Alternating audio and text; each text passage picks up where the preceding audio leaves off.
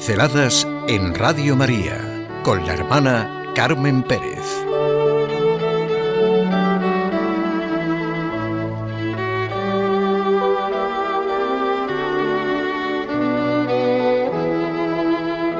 La fuerza de una buena caricatura. Reconocer con toda veracidad. Me ha hecho mucho bien de manera concreta y práctica para mi vida diaria lo que decía Santa Teresa de Lisieux de que la cosa más grande que el Señor le había hecho era haberle mostrado su pequeñez y su ineptitud.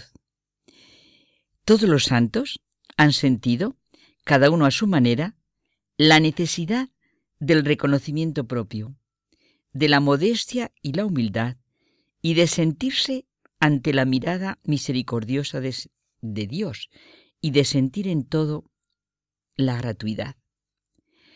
Por una realidad muy gráfica que me pasa en mi propia vida personal, he recordado una expresión que nos decía un profesor. Nos lo decía con un convencimiento y una gracia que nos tocaba hasta dentro. Señores, aprendan a reírse de sí mismos. Esta risa tiene la fuerza de una buena caricatura y es lo más sano y lo que más nos ayuda a reconocernos con toda velocidad. Señores, nos decía, cuando lo sepan hacer, se van a quitar un peso de encima y van a descansar.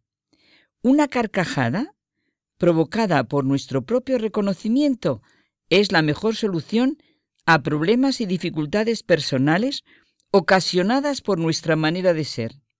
Todos tenemos un punto de ridículo.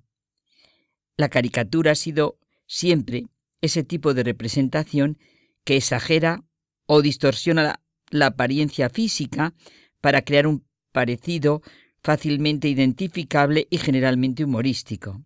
Siempre transmite un mensaje. La caricatura, la broma amable, decía Zorín, es sumamente importante en la historia del desenvolvimiento humano. Haciendo la historia de la ironía y del humor, tendríamos hecha la historia de la sensibilidad humana y consiguientemente la del progreso, la de la civilización.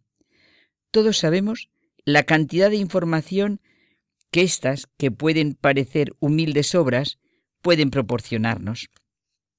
Una caricatura, por ejemplo, como eran las del genial Mingote, con las que muchos hemos mirado tantas veces la realidad de los hechos, de los problemas de las personas, sus cualidades y nobleza, sus errores.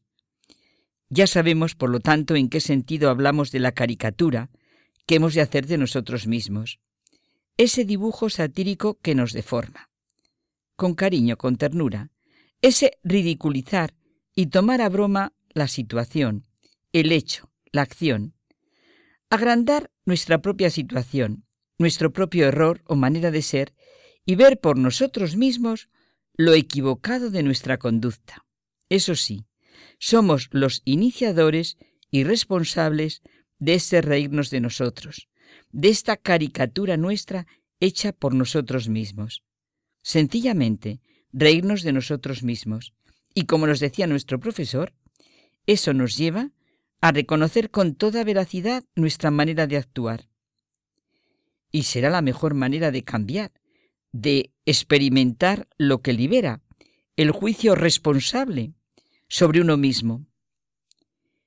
Reconocemos con toda veracidad y con sentido del humor en las situaciones concretas que parecen dolernos o perjudicarnos, era esta la gran propuesta de mi querido y admirado profesor. Repito, reconocernos con toda veracidad y con sentido del humor en las situaciones concretas que parecen dolernos o perjudicarnos. Con toda veracidad, porque una de las causas de la inseguridad, de la ausencia de autoestima, es la mentira para con uno mismo, el desconocimiento de nuestros problemas personales, el culpabilizar de todo a los demás y a lo que nos ocurre, todo esto es un síntoma clarísimo de desconocimiento de la propia identidad, de las propias posibilidades. Toda persona tiene ante sí una serie de posibilidades y su grandeza está en la puesta en marcha de esas posibilidades. sin envidiar ni sentir resentimiento por lo sucedido o vivido. Una de las raíces de la ausencia del buen humor, por no decir de la presencia del mal humor, es precisamente el desconocimiento de uno mismo, nuestra no aceptación y valoración con toda veracidad y comprensión. ¿Por qué ocultarnos a nosotros mismos lo que a veces miramos de reojo en nosotros y nos molesta cómo nos lo juzgan los demás?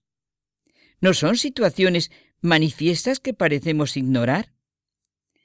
Todo está relacionado con la identidad de la persona y este es el motor de nuestras actividades diarias, nuestro propio sentido del humor. Cada uno necesita tener conciencia de su propio rendimiento, de su propia manera de estar en la vida. ¿No nos tomaremos a nosotros mismos tan en serio que rayemos en el ridículo? Podemos pensar en los aspectos absurdos que tienen algunos de los que conocemos y cómo cambiarían y serían unas excelentes personas si ellos mismos se lo reconocieran y se rieran de sí mismos con esta limpia caricatura llena de confianza que les redimiría. Pues sale, apliquémoslo a nosotros. Vemos la paja en el ojo ajeno y no la viga en el nuestro, que nos dice el Señor. El hombre bueno del buen tesoro del corazón saca lo bueno y el malo saca lo malo, porque de lo que rebosa el corazón habla la boca. Hay que dar el primer paso. Si descubrimos nuestros propios absurdos, los caricaturizamos, nos reímos de nosotros mismos, este despertar interior será de lo más fecundo y liberador, porque sólo la verdad nos hace libres. Probémoslo en situaciones concretas. Lo que decía mi profesor, señores, aprendan a reírse de sí mismo. Esta risa tiene la fuerza de una buena caricatura, y la fuerza de una buena caricatura nos lleva a reconocer con veracidad. En nuestra vida siempre ha de estar en pie que la verdad es la base de todo, de la relación con nosotros mismos, con los demás y sobre todo con Dios, mejor dicho, de Dios con nosotros. En este reírnos de nosotros mismos, pongámonos ante la mirada de nuestro Padre Dios y de Jesucristo, diciéndonos, él me sabe, me ama, y solo la verdad me hace libre. El reconocimiento de mi incapacidad no ha de ser motivo de miedo, inquietud, tristeza, sino de paz y alegría por sentirme en manos de Dios. Cuanto más viva sea mi relación y dependencia de Él, mejor y más alegre será mi camino, desde luego tendré muchísimo mejor sentido del humor.